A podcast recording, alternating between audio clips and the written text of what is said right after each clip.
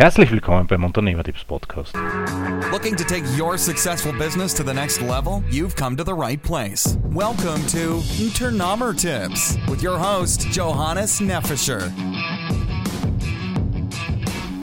Herzlich willkommen, liebe Unternehmer. Ich hoffe, das neue Intro gefällt euch. Das heutige Interview beschäftigt sich wieder mit Crowdfunding und wie die Brüder Johannes und Josef Schreiter von einer Produktidee, ein Küchenbrett zu kreieren, ein erfolgreiches Kickstarter-Projekt gemacht haben, das momentan bei 101.595 Euro steht. Viel Spaß bei dem Interview. Herzlich willkommen bei den Unternehmertipps. Äh, könnt ihr mir kurz eine Intro geben, wer ihr seid, was ihr macht und wie ihr zu dem Projekt überhaupt gekommen seid? Wir sind zwei Zwillingsbrüder, Johannes und Josef. Wir sind 33 Jahre alt. Wir sind beide äh, berufliche Quereinsteiger jetzt. Nachdem wir beide zehn Jahre, der Josef in der Systemgastronomie gearbeitet hat, ich auf Baustellen, haben wir beide uns mit 30 entschieden, dass wir was Neues machen wollen. Und der Josef hat dann angefangen, Produktdesign zu studieren und ich bin meiner Leidenschaft gefolgt und bin in die Küche gegangen, um professionell zu kochen. Und da entstand dann auch äh, die Idee für das Projekt, ne? Ja. ja. Ähm, ein äh, Küchenbrett unter Anführungsstrichen, ne? Ja, es ist ein, äh, ja, ein großes Küchenbrett und ein umfangreiches Küchenbrett. das entstand aus der Idee, dass ähm, Johannes irgendwann in der, äh, in der Küche einen Kollegen gesehen hat. Ich meine, Kü Küchen sind ja relativ stressige Plätze. Und Johannes hat einen Kollegen gesehen, der einfach äh, im Vollstress so eine von diesen äh, Lebensmittelbehältern unter sein Schneidebrett geklemmt hat und direkt vom Schneidebrett in den Behälter gearbeitet hat. Also mit, mit wischenden Bewegungen. Und das war, kam ihm damals sehr, sehr schlau und effizient vor. Und da, so hat es alles angefangen. Hat sowas überhaupt noch nicht gegeben vorher? nee, also den Ansatz nicht. Es gibt immer den Ansatz natürlich schon, dass man äh, am besten vom Schneidebrett runterschiebt. Aber die Idee, dass man das, die Behälter vor, vor dem Schneidebrett anordnet, also zwischen Benutzer und Schneidebrett, das gab es noch nicht. Sonst gab es immer so, dass man es auf dem, auf dem Tisch unter dem Schneidebrett rauszieht. Und da ist man natürlich limitiert durch die äh, Höhe des, des, der, der Arbeitsfläche. Mhm. Das heißt, man kann maximal irgendwelche 3 cm Schälchen drunter stellen, die bei einer Zwiebel voll sind. Das heißt, für wirklich ambitionierte Köche funktionieren diese Systeme, die auf dem Markt sind, gar nicht. Und da kommen wir halt so aus der Schnittstelle mit der Profi-Gastronomie, kommen wir halt mit unserem Ansatz und der ist tatsächlich ziemlich neu. Ja. Und wie seid ihr auf die Idee gekommen, das Ganze dann mit Crowdfunding zu finanzieren? Puh, ich glaube, erstmal so eine gewisse. Also, wir finden Kickstarter erstmal ziemlich geil. Also, die ganze Crowdfunding-Nummer finde ich ziemlich cool. Einfach weil das so eine. Weil un, unser Produkt ist ja, ist ja ein Nischen, Nischenprodukt. Und äh, was Kickstarter ja äh, macht, ist ja quasi so eine Kultur von Nischenprodukten, dass man irgendwie sein Nischenprodukt auf den Markt bringen kann. Ohne große Bankdarlehen und sowas. Ja. Und ähm, ja, das war erstmal sehr charmant, so als, als Grundgedanke. Außerdem hat man gleich bei Kickstarter auch den, äh, genau. die Markttauglichkeit getestet. Also ja. wenn es da irgendwie Interesse, da kann man direkt auch das Interesse testen. So. Und das, das war für uns beides irgendwie attraktive Sachen. Das heißt, äh, zur Bank zu gehen war gar keine Option, sondern war gleich von Anfang an eher klar, das wollen wir so probieren. Das war gleich von Anfang an, ja, das war gar keine Option. Ja. Wie seid ihr auf die Plattform Kickstarter gekommen oder warum habt ihr euch für diese Plattform entschieden? Es ist ja, glaube ich, die, die größte. Mhm. Und so die deutschen Kickstarter-Crowdfunding-Plattformen, die haben, sind halt sehr äh, regional begrenzt. Und da haben wir uns ein bisschen auf so einen, so einen internationalen Effekt versprochen von, von Kickstarter, der ja auch eingetreten ist. Weil unser Produkt jetzt nichts, äh, nichts Regionales ist, sondern Menschen kochen da überall. Und gerade auch im amerikanischen Markt kommt das, kommt das ganz gut an. Äh, wie seid ihr vorgegangen? Also was mich bei Crowdfunding jetzt von der äh, ich bin ja Steuerberater und Unternehmensberater mhm. und was mich da fasziniert ist, dass du ja eigentlich im Vorhinein die, die Marketinggedanken, deine Zielgruppe und alles überlegen musst, was viele Klienten ja erst im Nachhinein machen, nachdem sie bei der Bank einen Kredit haben und dann fangen sie zum Überlegen an, gibt es überhaupt einen Markt dafür? Mhm. Oder wie komme ich zu meinem Markt? Wie seid ihr vorgegangen? Wie habt ihr das Marketing geplant? Wie habt ihr äh, das Video erstellt? Habt ihr da Berater gehabt? Habt ihr eine Videofirma gehabt oder habt ihr das alles selber gemacht? Das haben wir tatsächlich alles selber gemacht. Ähm, was auch, man muss sagen, wir, haben, ähm, wir arbeiten jetzt seit drei Jahren an einem Projekt. Und das ist natürlich eine lange Zeit, weil wir es auch immer ähm, in, so in halb Teilzeit gemacht haben, weil wir immer noch nebenbei arbeiten müssen. Und auch nur mit sehr begrenzten Mitteln konnten wir die Entwicklung, Entwicklungsschritte Schritte vorantreiben. Und innerhalb von diesen drei Jahren ist es dann irgendwie, wurde es, man stellt es immer wieder Leuten vor und kann dann daraus äh, schon ableiten, wo es noch hakt und für wen es interessant ist. Also, und diese lange Entwicklungszeit hat quasi erstmal schon dazu beigetragen, dass wir relativ gut wussten, für, bei wem das äh, in Frage kommt. Und die, dieses Kickstarter-Kampagnen erstellen, das war ein, ein, ein Haufen Arbeit. Das äh, hatten wir vorher auch nicht so auf dem Schirm. Das, wir haben die Kampagne bestimmt dreimal erstellt. Das Video haben wir zweimal gedreht. Und äh, die ganzen Produktfotos auch, ich glaube, dreimal gemacht, ne? Weil wir immer noch nicht zufrieden waren, weil wir immer, gemerkt haben, die Kommunikation stimmt noch nicht richtig. Und dann irgendwann hatten wir es soweit, dass wir auch von, dann kam dann direkt von, von außen, von den Leuten, die wir es gezeigt haben, kam dann direkt auch die Reaktion, wow, das ist super. Und da wussten wir, jetzt sind wir soweit, jetzt können wir loslegen. Das heißt, die äh, Videos habt ihr vor, äh, wer, war das jetzt während der Projektphase oder schon davor, noch davor, dass ihr das Video geändert habt, dass ihr die Kampagne geändert habt? Davor. Das war alles davor. Okay. Wir haben immer wieder so ein Dummy gedreht und geguckt, okay, das funktioniert nicht richtig. Dann haben wir noch einen gedreht. Und dann sind wir in, in, in, ins Studio gegangen und haben da die, die finale Version gedreht. Das heißt, ihr habt das vorab selbst probiert mit einer eigenen Cam oder Handycam mhm. und äh, dann aber schon professionell im Studio. Ja, also ich bin ja Student, ich habe, also wir haben in der, in der, an der Uni natürlich ein umfangreiches Studio, ein Fotostudio mhm. und daher konnten wir uns dann, haben wir uns eine ganze Nacht lang einge, eingemietet und haben da einfach durchgeschossen. Und das war auch ein total lustiger Abend. Deswegen ist das Video auch so, so heiter geworden. oh, und das Schneiden und alles dann mit Hilfe von Freunden oder, oder auch selber? Habe ich auch alles selbst gemacht. War auch eine steile Lernkurve in allen Belangen. Welche Software hast du verwendet zum, zum Schneiden? Äh, Premiere. Premiere, okay. Ähm, habt ihr, wie habt ihr euch informiert, was alles rein soll oder wie das Video oder hab, äh, ausschauen soll, Habt ihr das äh, einfach aus, aus, aus dem Bauch heraus gesagt, dass das so passen sollte? Oder habt ihr im Vorfeld andere Kickstarter-Kampagnen angesehen, wie die die Videos machen, wie die die Kampagne gestaltet haben? Ach, so eine Mischung, glaube ich. Also es war, äh, wir haben uns viele Kampagnen angeguckt und viele Videos. Und der, es gibt ja einen gewissen Schnitt. Also es gibt ja einen gewissen Grundtypus von Kickstarter-Videos. Die ähneln sich ja, also viele ähneln sich ja. Mhm.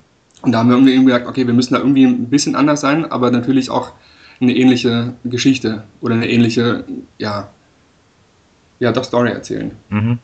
Und das war, glaube ich, auch die, die, die Kernentscheidung, dass wir die ganze Geschichte so recht persönlich auch über uns als erzählen, weil das irgendwie auch eine, unsere Geschichte ist und auch irgendwie eine ganz coole Geschichte ist, finde ich, wie wir überhaupt dazu gekommen sind.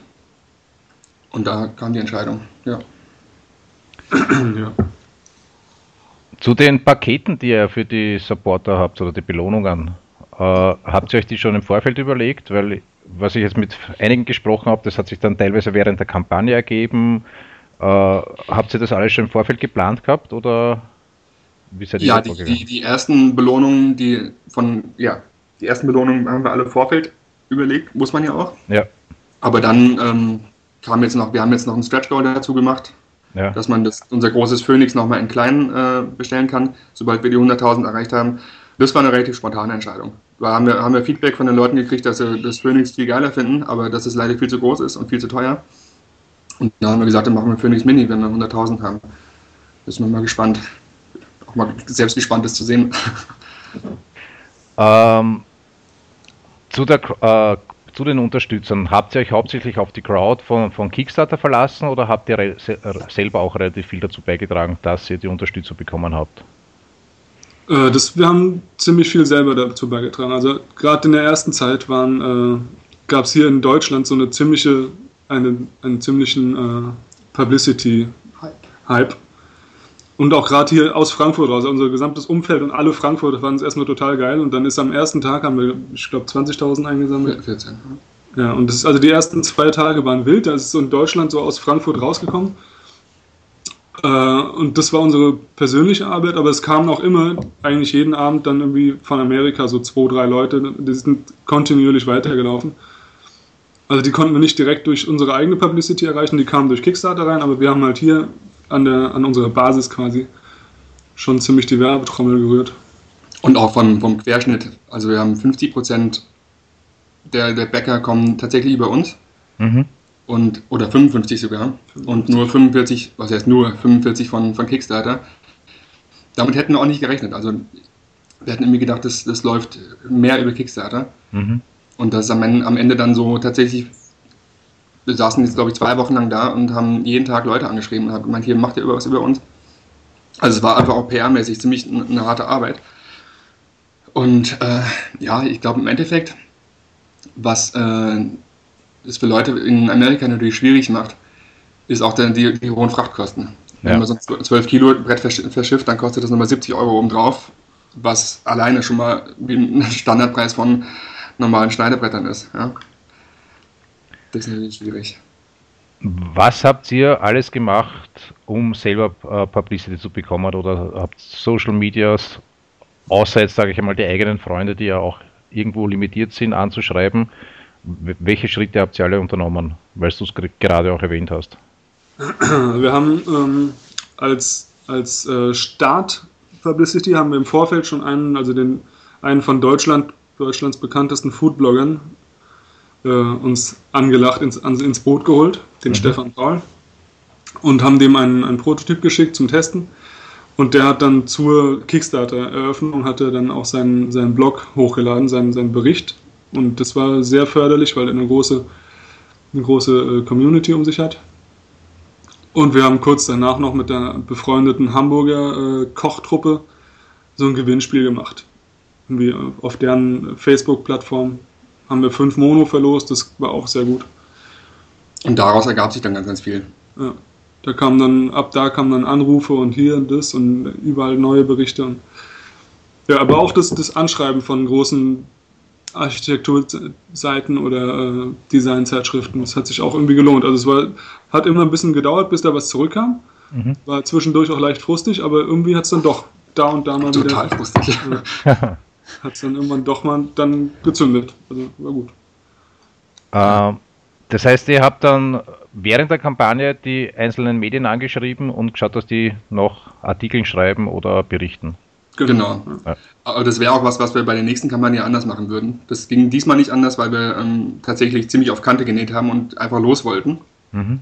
Nächstes Mal würden wir uns einfach nochmal eine Woche Zeit nehmen und ähm, im Vorfeld schon PR-Connections äh, aufbauen, dass es quasi zum Kickstarter-Launch schon eine relativ große Publicity-Welle hat. Und so muss man es halt im Nachhinein machen. Hat auch ganz, jetzt ganz gut funktioniert. Aber es würden wir nächstes Mal anders machen, glaube ich. Bleiben wir gleich dabei. Äh, weißt du, was würdet ihr alles beim nächsten Mal ändern? Was sind die Erfahrungen aus dem Ganzen? Ja, lass mich kurz nachdenken. Hm. Also von der Kickstarter-Kampagne an sich sind wir eigentlich ganz zufrieden.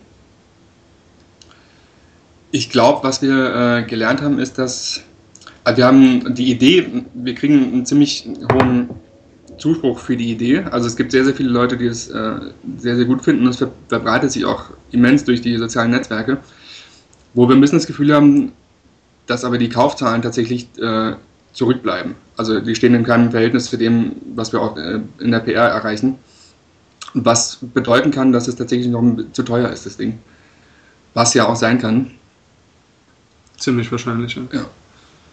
Also es findet jeder, findet einfach diese Idee, dass man da die Behälter direkt am Brett hat und so direkt so reinarbeiten kann, findet jeder, so macht's Klick und da freut sich jeder. Mhm. Und äh, da gibt es begeisterte Kommentare in Facebook und so und dann, ich glaube, dann gucken sie erstmal dann auf den Preis und dann äh, passiert nichts mehr bei den allermeisten.